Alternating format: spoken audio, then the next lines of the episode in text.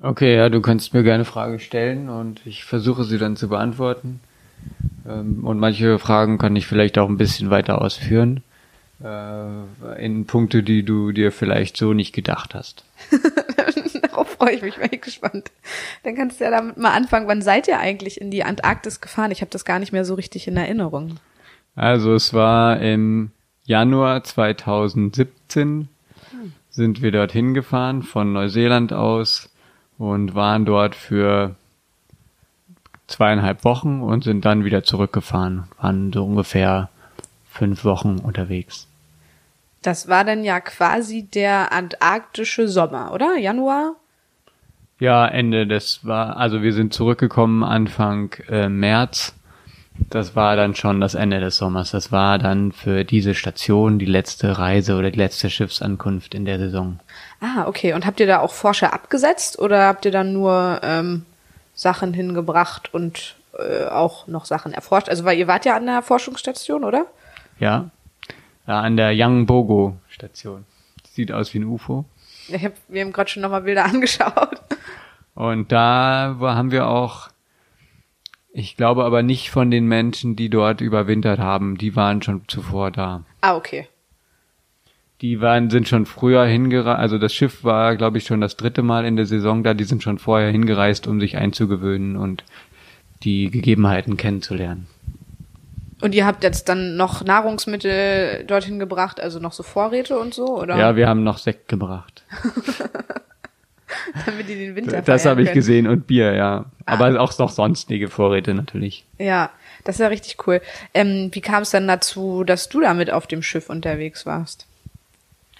Also ich habe da teilgenommen als ähm, Vertreter des Alfred Wegener Instituts zusammen mit zwei weiteren Kollegen und es gab ein gemeinsames Forschungsprojekt.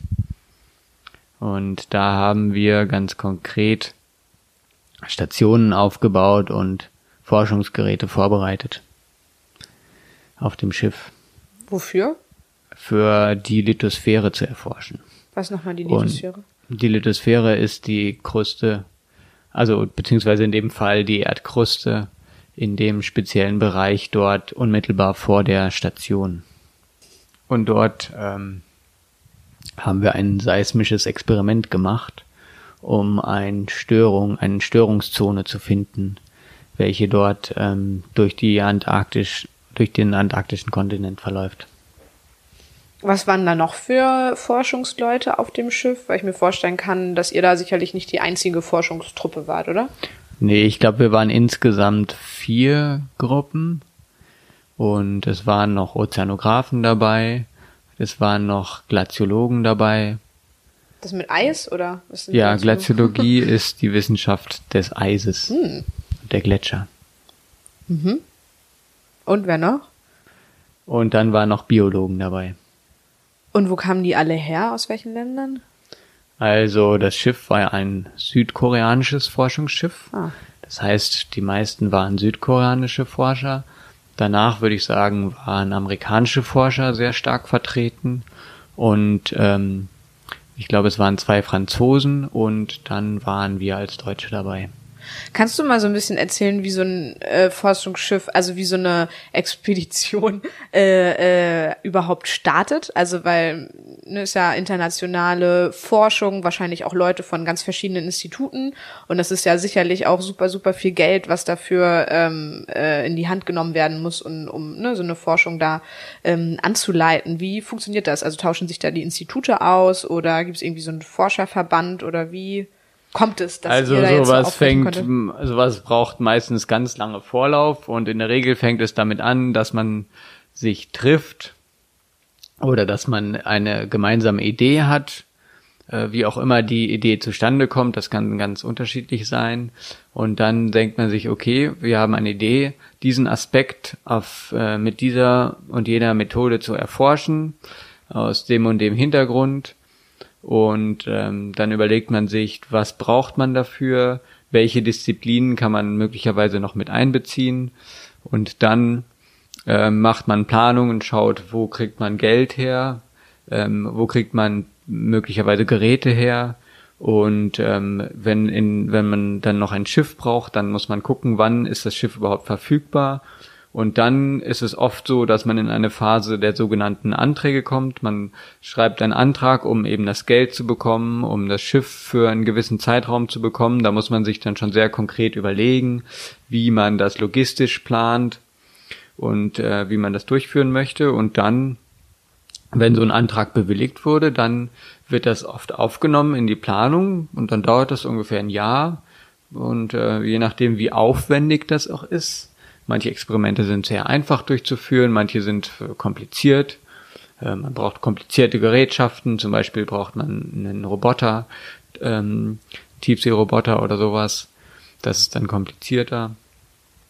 Und dann, ähm, wenn das ungefähr zwei, drei Monate vor der Expedition wird dann sämtliche Gerätschaften in Container verstaut. Also in diesem Fall waren es jetzt unsere Container in Bremerhaven und es waren Container aus Alaska. Die werden dann verstaut und zu dem Hafen geschickt, wo das Schiff ähm, losfährt. Das war in dem Fall in Christchurch in Neuseeland.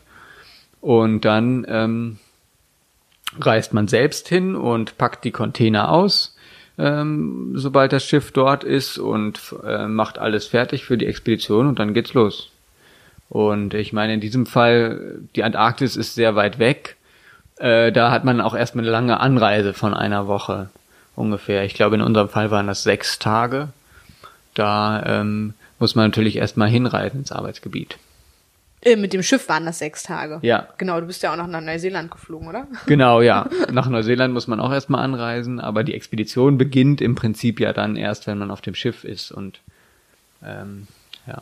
Das stimmt. Und wie warst du im Vornherein äh, involviert? Also auch mit den Anträgen schreiben und Leute. Da war ich tatsächlich gar nicht involviert.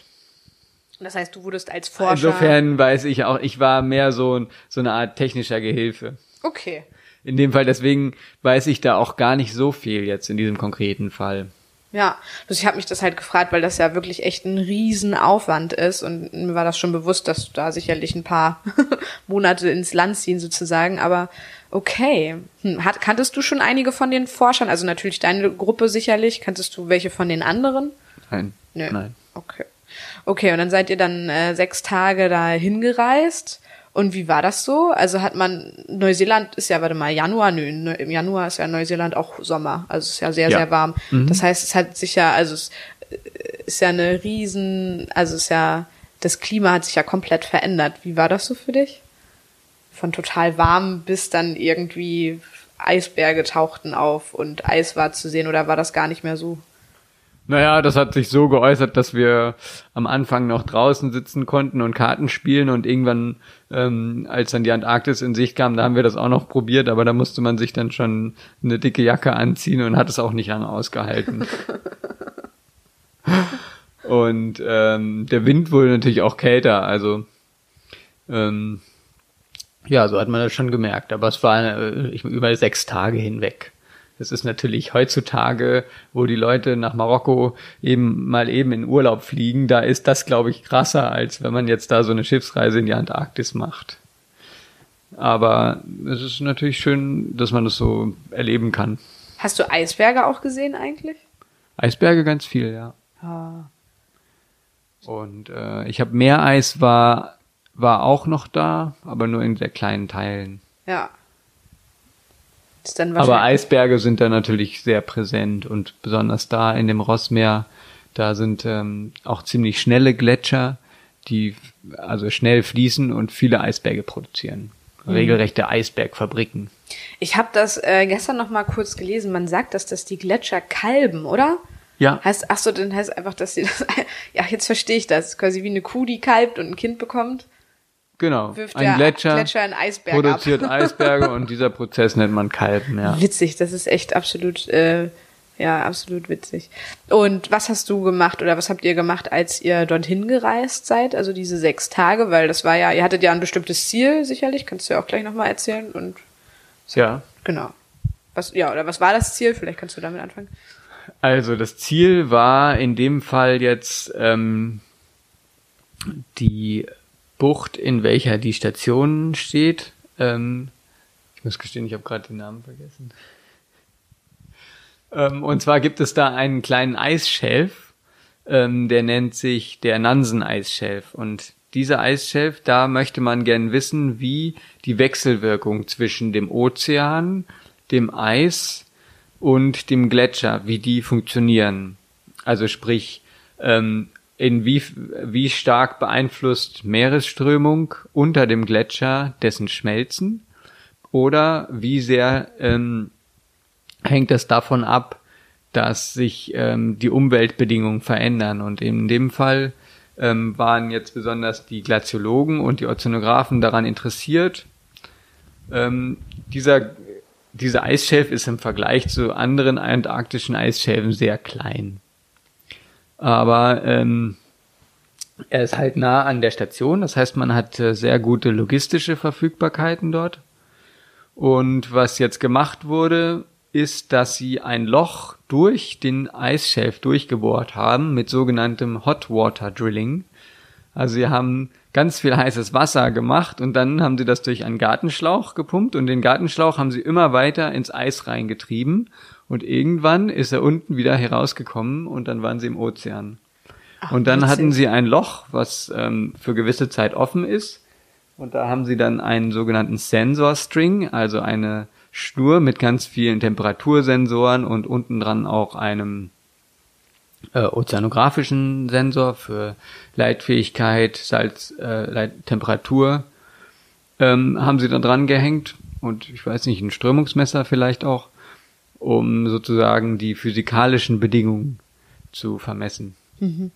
Und dann haben sie, das ist dann wieder eingefroren, das Loch, und dann ist quasi diese Sensoren sind eingefroren und obendrauf haben sie eine Wetterstation und die Temperaturdaten aus dem Eis, aus dem Ozean und aus der Atmosphäre oben drüber werden kontinuierlich aufgezeichnet. Und jetzt hoffen sie, dass diese ganze, dieses ganze Gerät äh, möglichst lange Daten misst. Das heißt, dass sie auch über ein ganzes Jahr hinweg oder über mehrere Jahre dort äh, eine Zeitreihe bekommen.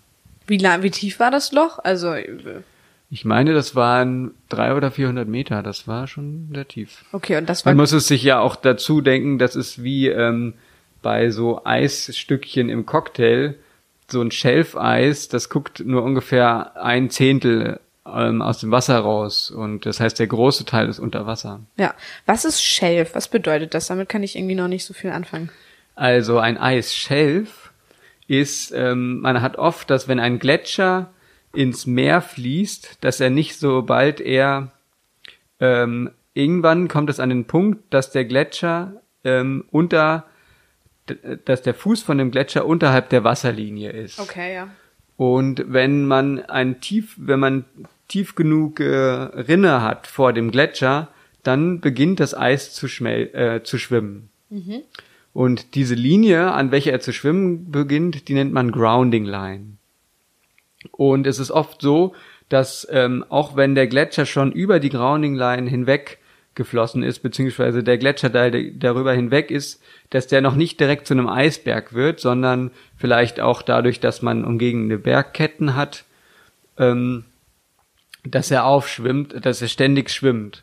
Und so ein schwimmender Teil von einem Gletscher, das nennt man einen Eisschelf. Ah, okay. Weil es gibt ja auch so Schelfeis, das ist dann, ja genau, es ist genau das gleiche einfach dann. Genau, also es gibt in der Antarktis hat man die größten Eisschelfe, das ist das Ross-Schelfeis, das ist, ah. meine ich, ich glaube fast so groß wie das, die ganze gesamte Bundesrepublik. Mhm. Und dann hat man ähm, ähm, auch noch Eisschelfe um die antarktische Halbinsel, ja. das Larsen-Schelfeis, das Weddellmeer-Schelfeis, und äh, dann gibt's noch äh, mehrere kleinere, das Amery-Schelfeis. Ja. Rund um die Antarktis gibt's welche. Okay, jetzt verstehe ich das. Ich habe letztens auch mal so eine, ähm, äh, eine Karte gesehen, wo halt äh, die Antarktis mit Schelfeis aufgelistet war. Also ne, ganz normal, so wie wir sie halt auch sehen, wenn die Antarktis auf Karten abgebildet ist. Und dann halt äh, auch äh, eine Karte, wo dann halt nur das reine Festland zu sehen ist. Und dann gerade beim Weddellmeer ist es ja auch so, dass da auch diverse Inseln und Halbinseln und so weiter sind. Und dadurch, dass das äh, Eisschelf da vorhanden ist, ist es ja verbunden miteinander und sonst wäre es ja nicht miteinander verbunden. Okay. Jetzt verstehe Genau, das Eis bildet da wie so eine Brücke. Ja. Und man Genau, das hat dann trotzdem noch eine ziemlich hohe Mächtigkeit, aber es schwimmt halt einfach ständig und ist auch von den Gezeiten natürlich beeinflusst. Was heißt Mächtigkeit? Also es ist, das Eis ist einfach, wenn man äh, mehr Eis hat, dann wird das vielleicht so ein paar Meter dick. Und so ein Gletscher ist aber eben, äh, also so ein Schelfeis, da ist das Eis eben mehrere hundert Meter dick. Ja. Verrückt, okay. Also die Kante, man kann da auch hinfahren, direkt zu der Kante, wo das Schelfeis sozusagen zu Ende ist. Das haben wir auch gemacht beim Mhm. Ross-Schelfeis. Ja. Ähm, und das war schon beeindruckend. Das war so hoch wie das Schiff. Und wenn man sich dann vor, also das, was oben rausschaut, das war so hoch wie das Schiff oder noch höher. Die haben sich, man traut sich da nicht so dicht hinzufahren, weil natürlich ständig Eisberge abbrechen vorne und das auch gefährlich sein kann. Aber wenn man sich dann vorstellt, dass es halt auch nur ein Neuntel ist, was da oben rausschaut, dann ist das schon sehr beeindruckend. Boah, das glaube ich. Und ähm, was jetzt in diesem Fall interessant war aus dem Forschungsaspekt, ist, dass eben bei so einem Schelfeis und in der Antarktis ist das ein Prozess, den man an vielen Schelfeisen beobachtet, dass warmes Ozeanwasser von unten unter den Schelfeis ähm, fließt und ihn sozusagen von unten abschmilzt. Und das ist auch ein wesentlicher Mechanismus, der eben dazu führt, dass man so einen Verlust hat ähm, in der Antarktis oder dass er wahrscheinlich in der Zukunft auch noch sehr stark zunehmen wird. Dass eben, ähm, das ist wie so ein Domino-Effekt. Dass wenn man die Schelfeise verliert, wenn, wenn die verloren gehen durch ähm, erwärmte Ozeane, dann kann das Eis aus dem Innen, aus dem Hinterland noch schneller in den Ozean fließen. Das heißt, das ist so ein selbstverstärkender Prozess und diese, Schel diese Stabilität der Schelfeise ist also ein ganz wichtiger Forschungsgegenstand im Moment. Ja, hört sich spannend an, habe ich irgendwie noch nie drüber nachgedacht. Was waren dann noch so Naturgewalten, die dich da sehr beeindruckt haben? Also du hast eben einmal schon gesagt, dass ihr da mal an der Schelfkante lang gefahren seid. Was gab's da noch? Also wir sind auch einmal durch ähm, Meereis gefahren. Das war auch sehr beeindruckend. Das war vielleicht jetzt keine Naturgewalt, sondern das war eher so, dass mit Gewalt diese Eisbrecher da durchfahren wollte. Also die haben da den Hebel auf den Tisch gelegt und sind da durch das Eis gebrettert. Das war irgendwie beeindruckend, aber irgendwie auch ein bisschen verstörend. Ja, inwiefern? Dass das da einfach wahnsinnig laut poltert die ganze Zeit Ah. und einfach man sich da brachial seinen Weg durchbricht durch das Eis. Hm, okay, also dass es halt irgendwie, dass es gerade so eine Menschengewalt ist, die da irgendwie auf die Natur einwirkt. Ja, Ja, ich habe einmal, das fand ich schon sehr beeindruckend, aber ich glaube, dass man das nicht vergleichen kann. Ich bin mal mit der Fähre im Winter von Helsinki nach Tallinn gefahren und da hat die Fähre halt auch unglaublich groß, also für meine Verhältnisse große Eisstücke so auseinander äh, gehauen, aber das war halt ganz dünnes Eis, also die waren wa- maximal irgendwie so dick, aber das fand ich halt auch schon sehr beeindruckend. Aber bei so einem ähm, Eisbrecher stelle ich mir das irgendwie noch ähm, äh, krasser vor. Hat es dann auch irgendwie gewackelt oder so? Oder? ja natürlich, das Schiff ähm, schaukelt und ähm, es knallt vorne am Bug und es vibriert. Ja, man merkt es überall. Oh, das wäre überhaupt nichts für mich gewesen. Man gewöhnt sich natürlich dann auch ein Stück weit dran. Aber ja, man ist dann auch froh, wenn es wieder vorbei ist und wenn das Schiff wieder in offene Gewässer kommt. Wie ist so ein Eisbrecher, ähm, äh, also was hat er? Hat er vorne verstärkt Eisen oder was ist da das oft Besondere? hat er eine verstärkte Außenhaut. Oder alle Eisbrecher haben, sind verstärkt, besonders am Bug. ja, natürlich, ja. Und ähm, weil da einfach die, die Kräfte, die da auftreten, wenn das Schiff durch das Eis fährt. Und ähm, was auch maßgeblich ist, dass sozusagen die, die Schiffsschraube äh, möglichst weit unten ist und weit weg von dem Eis. Und ähm, was natürlich auch wichtig ist für die Eisbrecherfähigkeit ist, welche Kraft das Schiff aufbringen kann, um da durchs Eis zu fahren. Ja, ja, mit der Schiffsschraube ja auf jeden Fall, weil wenn die kaputt ist und man da nicht richtig manövrierfähig ist und äh, äh, überhaupt keinen Antrieb hat, dann, äh, naja, bist du ein bisschen verloren, oder? Ja, dann ist das Schiff dem ausgesetzt. Ja, ich habe ja, ich lese ja gerade hier dieses äh, Buch von Sir Ernest Shackleton, wo er da mit der Endurance äh, unterwegs ist und da schön im Eis stecken bleibt. Und ähm, tatsächlich hat er bei der Bergung ähm, seiner Mannschaft ähm, darauf Wert gelegt, dass das Boot aus äh, Holz ist und gar nicht aus Metall. Der hatte da wohl irgendwie so einen kleinen Dampfer, mit dem er letztendlich die Mannschaft da auch gerettet hat, aber er meinte, dass Metall wohl dem Eis mehr nachgibt als Holz. Das fand ich auch ganz interessant. Weil hier auch diese Terra Nova von äh, Scott und so, das war auch alles ein Holzschiff und das Schiff von Amundsen, glaube ich, auch.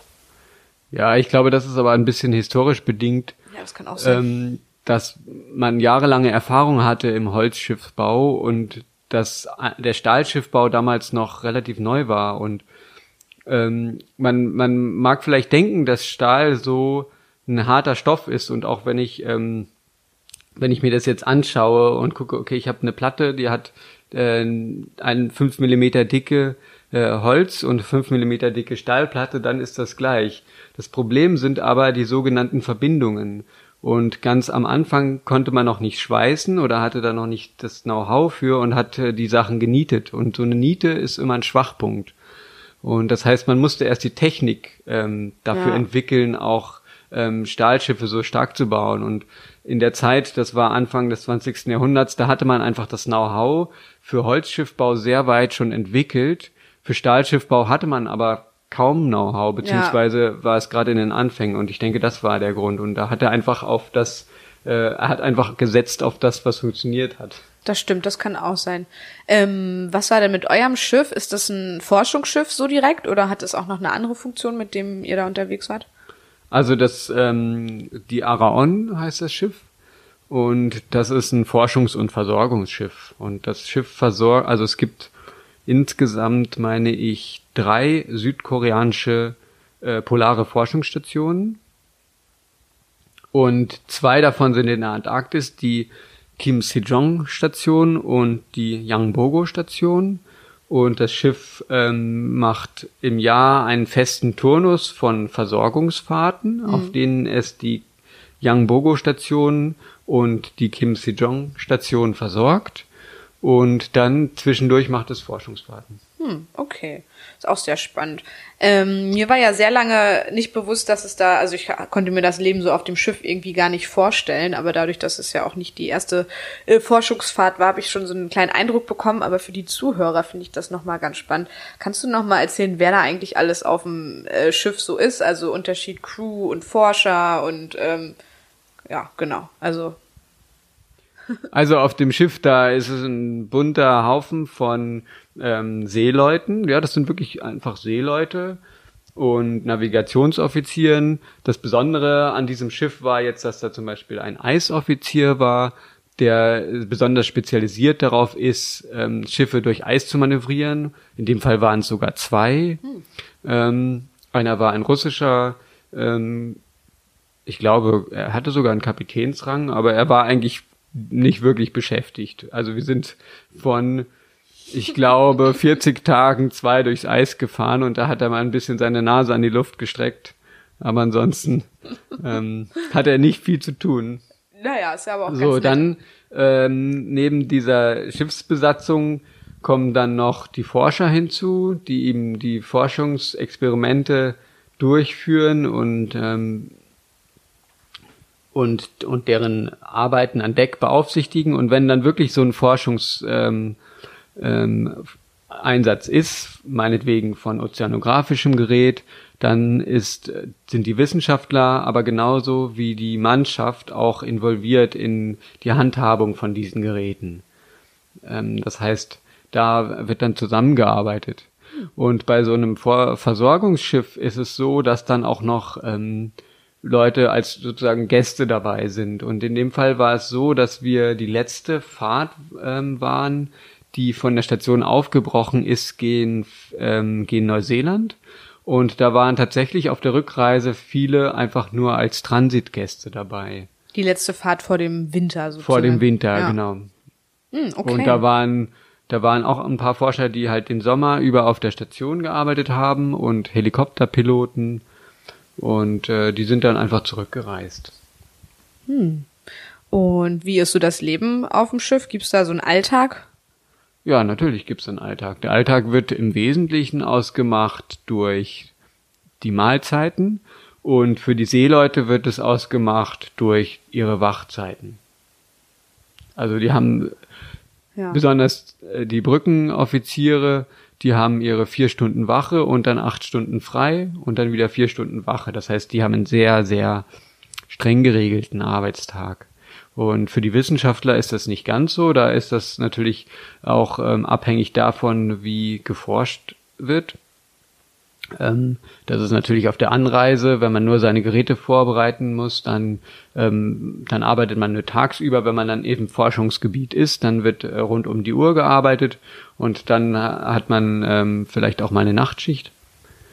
Aber ähm, doch, das würde ich sagen, ist schon sehr stark geregelt. Und was natürlich auch immer sehr stark den Tagesablauf regelt, sind die Mahlzeiten. Habt ihr das alles zusammengegessen? Also äh, Seeleute Ja. und Forschungsmenschen? Ja. Ja, das ist auch gut. Was hast du denn noch so gemacht auf dem Schiff? Ja, man kann da seine Zeit vertreiben mit, äh, es gibt ein Gym. Da Fahrrad fahren oder laufen. Man kann Tischtennis spielen. Man kann ähm, lesen. Es gab eine Bibliothek. Man kann, äh, man kann auf die Brücke gehen und kann schauen, wie der Offizier das Schiff lenkt. Man kann, ähm, Wie lange wart ihr, und, und du hattest von irgendwas von 40 Tagen gesagt. Wie lange genau wart ihr unterwegs mit dem Schiff? ich meine, es waren ähm, 40 Tage ja, oder 39. War das die längste Reise, die du mit dem Schiff gemacht hast, oder hattest du schon mal längere Reisen davor? Nee, ich war schon mal auf einer Reise, die ging 71 Tage. Oh, krass. Okay, aber wie ist das denn so auf dem Schiff? Also ich meine, okay, 40 Tage ist ein bisschen mehr als ein Monat. Ist das manchmal ein bisschen komisch, wenn man denkt, so, hm, jetzt würde ich aber gerne mal das machen, aber geht halt nicht, weil ich auf dem Schiff bin? Ja, man natürlich sehnt man sich auch manchmal nach Hause und äh, freut sich dann auch schon auch, wieder nach Hause zu kommen. Aber andererseits, ich meine, muss man auch den Augenblick genießen und besonders wenn man dann in so einer Umgebung ist wie der Antarktis, die wirklich beeindruckend ist, mit beeindruckender Landschaft, ähm, dann muss man sich einfach daran erfreuen und denken. Und dann geht es aber auch schnell vorbei. Und ich meine, wenn man heutzutage, ähm, wo man seine meiste Arbeit irgendwie am Computer zu tun hat, da hat man ja auch immer was dabei und hat immer irgendwas, womit man sich beschäftigen kann. Und dann kommt da eigentlich keine Langeweile auf. Und äh, ja, Aber gab es so Entbehrungen, also große Sachen? Also interessiert mich, weil ich weiß ich, also ich glaube, dass ich mich in der Umgebung sehr unwohl fühlen würde oder ja, weiß ich auch nicht. Doch, wahrscheinlich schon ein bisschen. Also so eine richtige Entbehrung habe ich jetzt da eigentlich nicht erlebt. Was ich auf diesem Schiff ein bisschen schade fand, dass es nichts, keinen so, so gemütlichen Raum gab, wo man sich zusammengesetzt hat und äh, mal Karten gespielt hat oder so. Das war da irgendwie nicht gegeben, sondern es gab nur so eine sehr kühle Messe, wo man halt seine Mahlzeiten eingenommen hat und da konnte man sich dann auch hinsetzen, aber das war so mit Neonbeleuchtung und irgendwie sehr kühl und wenig einladend. Pragmatisch Das- eher ausgerichtet. Ja, das zum Beispiel, das gibt es auf der Polarstern, äh, gibt es da einen sehr gemütlichen Raum, wo man sich gerne hinsetzt, den sogenannten roten Salon. Und ähm, ja, das hat ein bisschen gefehlt. Mit der Polarstern warst du in der Arktis, ne? Oder? Ja. ähm, und äh, hattest, hattet ihr Internet? Also funktioniert das dann da über den Satelliten? Oder, also ich kann mich irgendwie dran erinnern, dass du mal, oder auch telefonieren. Also theoretisch hat man Internet, aber in dem Fall war da irgendein technischer Defekt an der Anlage und das war nur sehr bruchstückhaft vorhanden. Ja, okay. Und dann auch nur sehr langsam. Also man kann keine Videos über WhatsApp schicken. Man kann vielleicht ein kleines Bildchen schicken, aber das kommt dann auch oft nicht durch. Ja. Und wie Und manchmal ist es auch so, dass der Satellit quasi hinterm Horizont ist für das Schiff und dann gibt's halt auch kein Internet. Ah, ja, verrückt. Das sind echt, da muss man, muss man überlegen. Und ähm, wie war das so mit dem, mit dem Wellengang und so? Gab's, also musstest du dich dann in, in deiner Kajüte am Bett festschnallen, weil das so gewackelt hat, oder ging das alles? Also, ich fand, es war nicht so schlimm, nein. Es war, wir hatten auch Glück, es war auf der Überfahrt sind wir durch eine Region gefahren, ähm, äh, die Region des zirkumantarktischen Stroms und der subpolaren Front, wo man oft Tiefdruckgebiete hat und Stürme. Aber ich würde sagen, wir hatten Glück. Also es gibt natürlich, es ist offener Ozean, es gibt viel ähm, Schwell, das heißt das Schiff, es gibt immer so eine Grundbewegung, die im Schiff ist, aber da gewöhnt man sich dran. Ja, ich hatte letztens mich nämlich leider auf YouTube mal ein bisschen verirrt und war dann auf einmal in so einer Region, wo ich mir ganz, wo mir ganz viele Videos über Kavenzmänner angezeigt wurden. Äh, und da Da ging ja bei mir, also das ging ja gar nicht, das ist ja richtig heftiger, heftig, aber sowas hast du dann ja zum Glück nicht erlebt. Nein. Nee, zum Glück. Nein, sowas macht auch keinen Spaß. Hattest du so Sea Legs, als du dann wieder in, äh, in Neuseeland gelandet bist, also dass das so wackelig war alles? Daran kann ich mich mal erinnern, als wir von einem Kreuzfahrtschiff zurückgekommen sind, dass sich das alles so angefühlt hat, als würde der ganze Boden wackeln. Also, wenn man sich darauf, wenn man dann an Land steht und sich darauf konzentriert oder ich mich darauf konzentriere, dann, dann merke ich auch sowas. Aber wenn man, ähm, wenn, wenn ich mich nicht konzentriere und das nur im Unterbewussten bleibt, dann habe ich das auch nicht so stark erlebt. Na, dann ist ja gut, das hält ja auch nur kurz an. Ich, das war ja auch schon ein größeres Schiff, was 100 Meter lang ist und ähm, das heißt, die Frequenz, mit der es sich bewegt, ist ist ganz anders als bei so einem kleinen Bord, Bord bei so einem kleinen Bord, äh, wie sagt man, Börtebötchen vor Helgoland, wo es äh, stark schwankt. Ja, das stimmt. Bei mir war das nach der AIDA. Also das ist ja auch relativ groß, aber als wir dann wieder in Hamburg gelandet sind, hatte ich das Gefühl, dass irgendwie alles wackelt. Ist ja auch ein großes Schiff. Wie hast du dich denn darauf vorbereitet? Hast du ähm, Sachen vom Institut bekommen? So verhält man sich in der Antarktis oder war das alles gar, gab's das alles gar nicht? Also, wenn man in die Antarktis reisen möchte als Deutscher, dann muss man sich einen Kurs antun, der nennt, ähm, der nennt sich Sicherheit und ähm, Umweltbewusstsein in der Antarktis und da wird einem dann so beigebracht, wie man sich zu verhalten hat. Also das muss man, ähm, das muss man machen vorher und man braucht natürlich anständige Kleidung, also man muss sich darauf vorbereiten. Man braucht auch Sonnenschutz. Ja. Schnee kann man schnell einen Sonnenbrand bekommen. Hast du mal ein Beispiel, wie man sich verhalten muss? Ich kann mir also. Also, man, es ist eigentlich alles sozusagen schon viel Common Sense, dass man auch einfach, dass die Antarktis ist ein geschützter Bereich und ähm,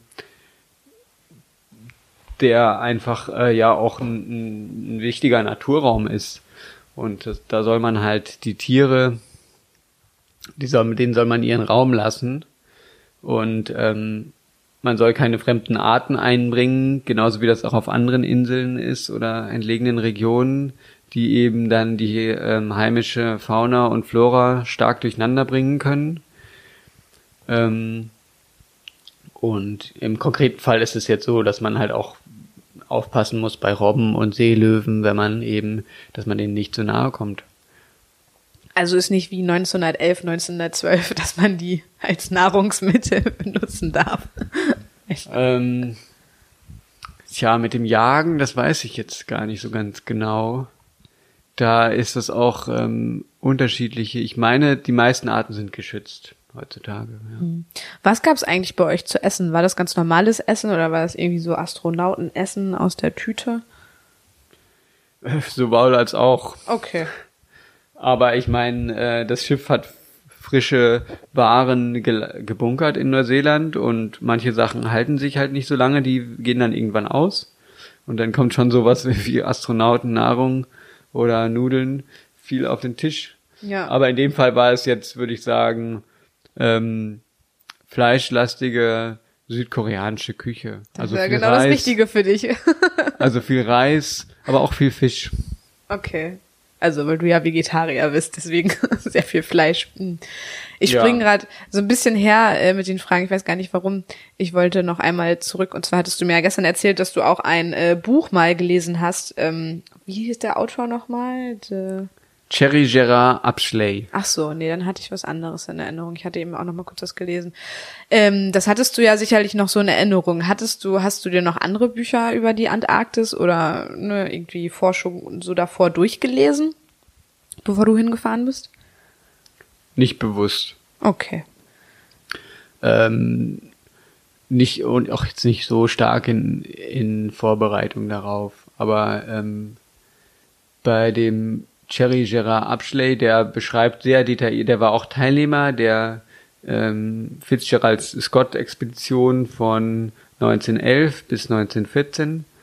Ähm, und der beschreibt das sehr detailliert dort. Und das war ja auch tatsächlich eine, eine sehr nahe Region. Also Wir waren Inaccessible Island, da haben zwei Teilnehmer überwintert, das war dort auch, äh, das haben wir gesehen. Dann haben wir den, ähm, ähm, den Mount Erebus und den Mount Terror haben wir gesehen. Zwar nicht von der Seite, wo sie ihr Winterlager aufgeschlagen hatten, mhm. aber eben von anderen Seite. Und ähm, wie gesagt, die sind auch ja auf ihrer Reise zum Südpol. Äh, einen großen Teil sind sie über das Ross-Schelfeis gelaufen. Mhm. Und das Ross-Schelfeis, das haben wir auch gesehen. Ja, weil, also ich habe mir ja auch zwei Bücher äh, durchgelesen jetzt und ich finde das halt einfach so verrückt, äh, in in, ja, was, also, was für Bedingungen die quasi hatten und dass halt doch so viele Menschen überlebt haben. Und ich frage mich, ob du das auch abgeglichen hast, irgendwie, dass du jetzt gerade in der Lage bist, da mit dem großen Schiff da lang zu fahren und dass halt irgendwie Leute vor 100 Jahren oder vor 100, weiß ich, 15 Jahren da auch waren und halt ganz andere Bedingungen hatten und es irgendwie trotzdem geschafft haben, weil es irgendwie so, das ist halt so äh, fantastisch, finde ich. Aber war dir vielleicht dann auch gar nicht so bewusst.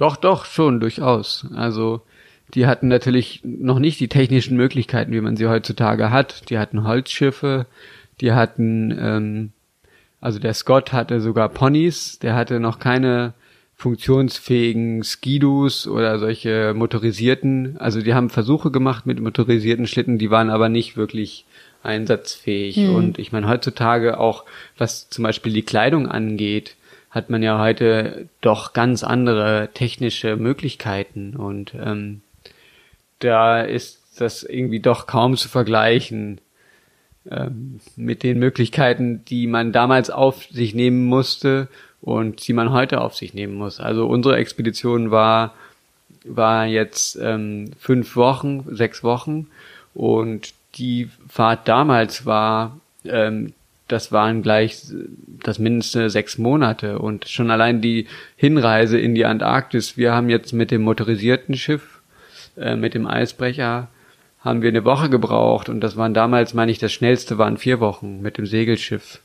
Und das ist einfach ja auch ähm, navigationstechnisch ein schwieriges Seegebiet, weil da ständig ähm, Stürme sind dahin zu kommen. Hm. Ja, ich finde das sehr verrückt. Also als Scott ja auch dann die äh, Idee hatte, zum Südpol zu äh, gelangen, war das ja tatsächlich so angesetzt, dass sie einmal überwintern, also erst Depots anlegen, dann überwintern und dann im nächsten Sommer sozusagen die Route starten. Und ich finde das so verrückt, dass es halt, das sind halt so ganz andere Zeitdimensionen, als wir sie kennen, finde ich. Also weißt du, hast du eine Expedition, meintest du gerade irgendwie 71 Tage, 70 Tage und bei denen geht es halt einfach so ein Jahr und ich ja. finde es einfach sehr verrückt von, genau, dass es halt einfach eine ganz andere Herangehensweise ist. Und ähm, gab es bei dir auch ab und zu mal Momente, wo du äh, irgendwie Angst hattest? Also weil, weil sei es irgendwie, weil das Eis so präsent war oder weil es sehr wellig war oder keine Ahnung. Nein, nein, nicht. Aber zu diesem Scott, zu der Scott-Expedition muss man sagen, also das war natürlich schon wirklich eine Meisterleistung, auch logistisch und ähm, planungstechnisch, wie er das gemacht hat. Voll, ja.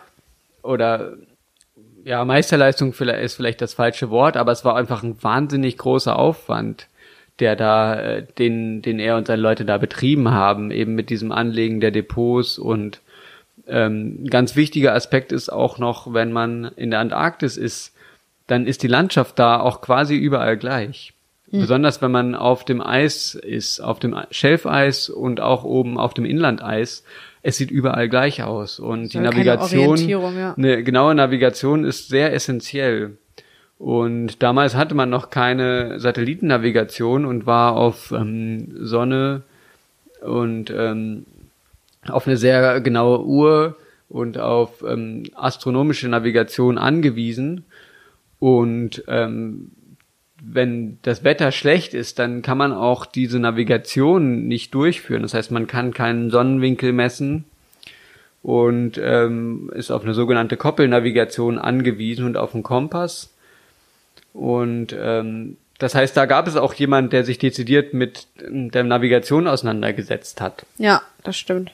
Und ähm, das war schon wirklich ein großer Aufwand. Und das sind einfach schon Da, da liegt einfach schon was dazwischen. Auch wenn man sagen muss, sie hatten schon Möglichkeiten. Also die, das war jetzt nicht, wir sind jetzt da nicht hingezogen wie die Steinzeitmenschen. Nee, definitiv nicht. Nee, es gibt ja auch ähm, Fotos auch davon, wie Scott äh, nach Amundsen sozusagen den Südpol endlich erreicht hat. Und äh, da gibt's ja auch Fotos von. Und auch zum Beispiel habe ich ein Foto gesehen, wo sie am äh, Schlitten zum Beispiel hinten noch so ein Messrad dran hatten, um die Kilometer. Ganz genau, das war, ne? das meinte ich mit Koppelnavigation. Ja. Also sie haben einfach die zurückte, zurückgelegte Strecke gemessen und ähm, daraus haben sie dann halt ihre Position bestimmt und haben sie dann sozusagen mal mitgekoppelt. Ja, ja, finde ich, ich finde es auch mega verrückt. Also äh, Scott ist ja sowohl mit äh, seinen motorisierten Schlitten, die ja sehr schnell schlapp gemacht haben, mit Ponys und mit Hunden losgegangen und Amundsen, glaube ich, mit Hunden. Und ich habe von ähm, ähm, oh Gott, wie heißt der Yeti-Mensch nochmal? Reinhold Messner. ich habe von Reinhold Messner letztens ein Video gesehen und der meinte, dass danach halt äh, nochmal versucht wurde, unter den gleichen Bedingungen den Südpol zu erreichen hm. und dass es halt einfach unmöglich ist. So, also vor allem gerade, wenn man bedenkt, was man für Technik heutzutage hat, dass sich das ja dann auch keiner mehr antun möchte, so nach dem Motto, und dass es halt echt schon eine krasse Leistung war von äh, beiden Gruppen sozusagen. Ja. Finde ich auch verrückt. Was war denn für dich so das äh, beeindruckendste von der Antarktis? Wir haben jetzt irgendwie so ganz viel drum herum geredet, aber so vom Kontinent selber. Ja, ich würde sagen, diese Eisbarriere war schon sehr beeindruckend und äh, was ein bisschen schade war, dass ich jetzt leider nicht meinen Fuß draufsetzen konnte auf die Antarktis. Aber äh, besonders da in der Terra Nova Bucht, wo diese koreanische Forschungsstation steht, und auch in der Nähe steht eine italienische Forschungsstation. Da ist die Landschaft wirklich sehr schön. Also da sind ähm, da sind ein paar Gletscher, die ähm, da reinfließen in die Terranova Bucht. Das heißt, man hat da ständig Eisberge und dann gibt es dann sehr schönen, ganz klassischen Vulkan, den Mount Melbourne. Ich glaube, der ist so ungefähr ähm, mit zweieinhalbtausend Meter hoch, der wirklich so ganz klassische kegelförmige Form hat. Und ähm, das ist schon ein sehr schönes, sehr schöne Region da. Wo seid ihr noch überall lang gefahren? Also was noch, was man irgendwie so kennt oder was irgendwie beeindruckend ist? Naja, die ganze, die ganze Region nennt sich Rossmeer. Mhm. Und ähm, die Terranova Bucht ist ein Teil davon und wenn man dann noch weiter nach Süden fährt, dann kommt man zum ähm, Mount Terra und Mount, ähm, Mount Erebus und da ähm, ist eine, da ist die größte Sta ähm, Antarktis-Station überhaupt. Das ist die amerikanische Station ähm, Scott. Ähm, äh, ich weiß gerade den Namen nicht mehr. Und ähm, dann, wenn man noch ein Stück weiter fährt Richtung Osten, dann kommt man zum Schelfeis. Hm. Und das Schelfeis, das ist ewig lang. Also diese Kante, die ist, meine ich, 2000 Kilometer, anderthalbtausend Kilometer lang. Also oh, das ist das ja ist über, schon wirklich beeindruckend, ja. anderthalbtausend Kilometer. Ja, das kann man ja gar nicht so fassen. Eiswand, ja. Ja, tatsächlich, was mir auch aufgefallen und ist. Und es entsteht auch, das ist auch nicht nur ein Gletscher, ich, der dieses Schelfeis ähm, produziert, sondern ich, das ist, glaube ich, wirklich ein, das sind einige hundert Gletscher, die da dieses Schelfeis produzieren. Was mir tatsächlich aufgefallen ist, wenn ich mir jetzt öfter mal äh, so Orte in der Antarktis anschauen wollte auf Google Maps, ähm, konnte ich gar nicht rauszoomen. Also die, das größte Rauszoomen, wo man ja eigentlich ja, das Problem ja. ist aber bei, bei Google Maps, dass die, die eine Mercator-Projektion haben und diese Mercator-Projektion, die versagt da in den Polregionen. Voll, Sondern also die ist da darf man sich auch nicht täuschen lassen davon. Ja, muss ich mir nochmal eine extra Da braucht man dann eine polarstereografische Projektion, damit man, damit man sich das alles genauer anschauen kann. Das ist quasi, dass du den Pol als Mittelpunkt sozusagen genau. hast, ne? Ja. Was ist eigentlich der Unterschied zwischen, äh, habe ich nämlich gesehen, als ich das äh, Scott Amundsen Buch gelesen habe, zwischen Südpol und den magnetischen Polen? Das habe ich irgendwie nicht so ganz verstanden. Ist der magnetische da, wo quasi die Erdachse durchgeht? Und was ist dann der Südpol? Also, der Südpol, das ist der geografische Pol, das heißt, ähm, um diesen geografischen Pol, ähm, da rotiert die Erde. Alles der klar. ist fest. Okay. Ähm, zumindest mal auf so ganz grob gesehen. Also auf, auf einer Skala von Millionen Jahren rotiert diese Achse auch beziehungsweise die ganze Erde. Das heißt, der Rotationspol bleibt. Ja. So, und die magnetische, der magnetische Südpol, ähm, da muss man darauf schauen, dass wo entsteht das Magnetfeld. Und zwar entsteht das Magnetfeld dadurch, dass man ähm, Konvektionsströme im Erdmantel hat. Und diese Konvektionsströme, die sind veränderbar. Und ähm, so kommt es, dass auch der die magnetischen Pole, dass die wandern. Und äh, man kann das, man kann da gewisse Vorhersagen treffen. Ähm, für ein paar Jahre mittlerweile kann man das machen, aber man ähm, es ist so, dass man diesen Pol immer wieder neu einmessen muss. Und dann gibt es auch eine sogenannte Deklination, eine magnetische, und das ist die Abweichung ähm, zwischen dem magnetischen Pol und dem geografischen Pol. Und die kann, meine ich schon, so 10 Grad kann die schon betragen. Je Krass. nachdem, die ist auch abhängig davon, wo man sich auf der Erdkugel befindet. Hm. Ja, das hat die Frage. Das heißt, also diese Deklination, das ist die Missweisung. Das heißt, wenn man der Kompassnadel folgt, dann zeigt sie auf den magnetischen Pol und die Missweisung ist eben diese Abweichung zwischen dem magnetischen und dem geografischen Pol. Okay, ja gut, danke für die kleine Ausführung. Habe ich mich nämlich auch gefragt. Das sind so verschiedene Pole. Was ist der Unterschied? Äh, ich habe noch eine Frage. Ich habe noch ein paar Fragen. Wie war es für dich, als ähm, du da die äh, Überreste gesehen hattest von den Hütten von äh, Borch Greving? Das war ja quasi der erste Mensch, der auch den äh, die Antarktis betreten hat, sozusagen. Und du meintest von auch Nein, der, das der war nicht, das war nicht der erste, der sie betreten hat. Ah, nicht ich dachte- sondern das war der erste, der dort überwintert hat. Aber ich gla- glaube auch, dass er auch der erste war, der sie betreten hat. Das hatte ich auch irgendwo gelesen. Aber kann man, kann ich nochmal nachgucken. Okay. Ja, ja, das habe ich natürlich nur aus der Ferne gesehen und Ja. das war auch nur so ein so im Vorbeifahren. Aber das war schon beeindruckend. Beeindruckend war auch, wenn man denkt, dass diese Hütte ungefähr 100 Jahre alt ist, wie gut die noch erhalten ist. Aber das ist halt eben auch so eine Sache, dass ähm, mit mit dem Eis und mit dem Schnee, dass äh, die Dinge ja auch in eine, auf eine gewisse Weise konserviert werden. Ja, das stimmt, ja. Aber Und da ist es ähm, aber, meine ich, auch so ein Zusammenschluss. In dem Sektor ist da Neuseeland äh, besonders aktiv. Ähm, so, ein, so, ein, so ein Verband, der sich eben darum bemüht, solche Kultur ähm, historischen Städten zu erhalten. Und diese Hütten da, die werden auch auf eine gewisse Weise saniert und hm, okay. und in dem Augenblick, wo wir wa da waren, ähm, dort vorbeigefahren sind, waren da tatsächlich zwei Kreuzfahrtschiffe. Und es gibt bei der Antarktis besonders stark, in der antarktischen Halbinsel gibt es ein sehr starkes touristisches Interesse. Also ich meine, die antarktische Halbinsel wird pro Jahr von mehreren Zehnern bis Hunderter Kreuzfahrtschiffen pro Jahr besucht. Krass. Das Also das ist wirklich, wirklich erstaunlich, ja. das ist der Hammer. Das ist ja quasi der Teil, der an Südamerika am dichtesten dran ist. ne? Genau, das ist die Region, wo man auch am schnellsten hinkommt. Also Ja. die Drake-Passage, das ist die Meerenge zwischen der zwischen Südamerika und der antarktischen Halbinsel. Die kann man in zwei Tagen mit dem Schiff durchfahren von Punta Arenas. Und dann ist man schon am nördlichsten Teil der Antarktis. Und das heißt, ähm, da ist es einfach auch günstig gelegen. Hm. Ja, kurzer Und Vergleich. abgesehen davon soll es auch eine sehr, sehr schöne Region sein, landschaftlich. kurzer Vergleich. Ich habe letztens gesehen da an so Informationstafeln in Hamburg, dass äh, im Durchschnitt nächstes Jahr ungefähr 200 Kreuzfahrtschiffe nach Hamburg kommen und das ist ja auch ein Ort, der relativ häufig angelaufen wird. Also kann man schon sehen, dass das viele Schiffe sind, die da in der Antarktis unterwegs sind. Ja, ich meine, und das ist ja auch nur, das ist nur in der Sommersaison.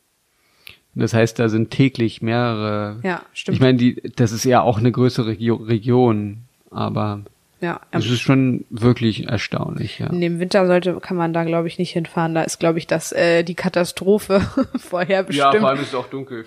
Ja, stimmt, sieht man ja auch nichts. Ja, wie war das für dich so vom vom Tagesrhythmus her, dass es einfach einfach hell war? Gewöhnt man sich dran bestimmt, oder? Ja. Ja. Ja, gut. Ich habe noch einen einen kleinen äh, kleinen Themenbereich und zwar äh, Unterschied zur Arktis. Wie war der? Gab's den? Was ist dir aufgefallen? Also der Unterschied zur Arktis, ähm, zunächst mal, ja, es gibt keine Eisbären. Aber Pinguine. Aber Pinguine, genau.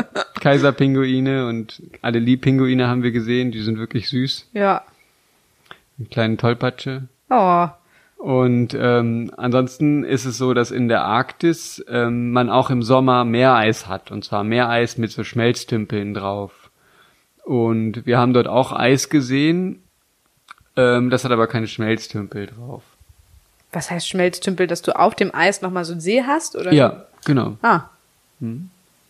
Ganz typisch in der Arktis, ja. Und ähm, ja, in der Arktis, da gibt's keine Vulkane. Also hast du nicht diese Erhebungen und so auch, oder? Nein, der, die Antarktis, äh, die Arktis, die ist, also ich habe Grönland gesehen und ja, das ich meine, das ist natürlich auch eine karge Landschaft, insofern schon ein bisschen ähnlich. Aber da gab es jetzt kein, keine so kegelförmigen, alleinstehenden Berge, die, die vulkanisch sind.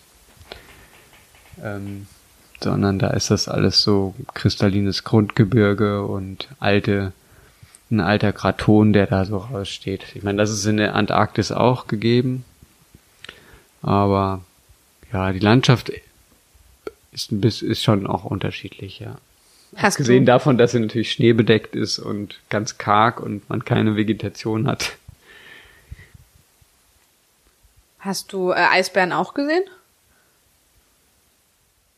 In der Arktis? Ja. Ja.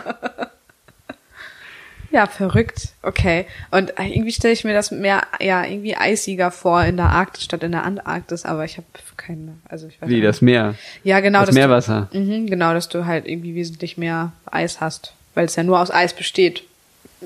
Weiß ich auch nicht, irgendwie habe ich das so im Kopf.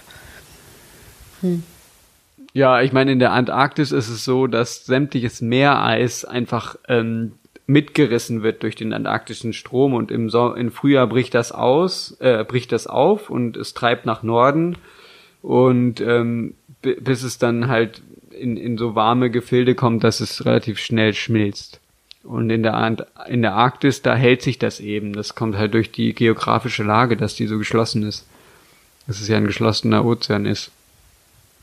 Aber ich meine, durch das Schmilzen und durch das Erwärmen der Arktis, ähm, wo, wo einfach die Auswirkungen noch unmittelbarer zu sehen sind als in der Antarktis, ähm, hat man da eben noch Eis. Und es nimmt aber auch da, das, was man da im Sommer antrifft, das nimmt auch sehr rapide ab Ja. in der Arktis. ja. Ich meine, vielleicht hat man möglicherweise im, manche Prognosen gehen dahin, dass man Mitte des ähm, 21. Jahrhunderts, also sprich 2050 bis, ähm, dass man da schon eisfreie, eisfreie Sommer haben kann in der Arktis. das ist ja total absurd. Krass. Ja, Ja. Ja, auf jeden Fall. also große, große, die größten Teile der, des arktischen Ozeans. Und ich meine, dann ist der arktische Ozean einfach, wenn man da sich im Sommer aufhält, dann ist das einfach ähm, Meer, wo ständig Nebel drüber ist und wo ständig feucht und nebelig ist und kalt und, und, und, und nass und vielleicht trifft man mal einen Eisbär an, der da vorbeischwimmt und das ist alles irgendwie traurig, ja. Ja. Hm, ja, aber sehr äh, spannend. Ich habe eine allerletzte Frage an dich. Wen kannst du uns als ähm, Interviewgast empfehlen? Naja, du kannst Lukas mal fragen. Was macht der so? Ja, Lukas, der ist so Geochemiker. Und der erzählt immer gerne was über die Kalahari. Was ist das? Die Kalahari ist so eine Steppenregion in, ähm, in Südafrika und in Namibia. Ah. Also da macht er seine Forschung. Und ähm, der ist auch mal, der hat Nautik studiert, ist auch mal zur See gefahren und interessiert sich für Piraten und so Dinge und der hat auch mal viel zu erzählen. ja, das hört sich doch super an. Ja, dann äh, laden wir mal Lukas zum Interview ein für unseren Podcast. Flo, vielen Dank äh, für deine Zeit, für deine Worte und deine tollen äh, Einblicke. Ja, bitteschön. Bis zum nächsten Mal. Naja. ja.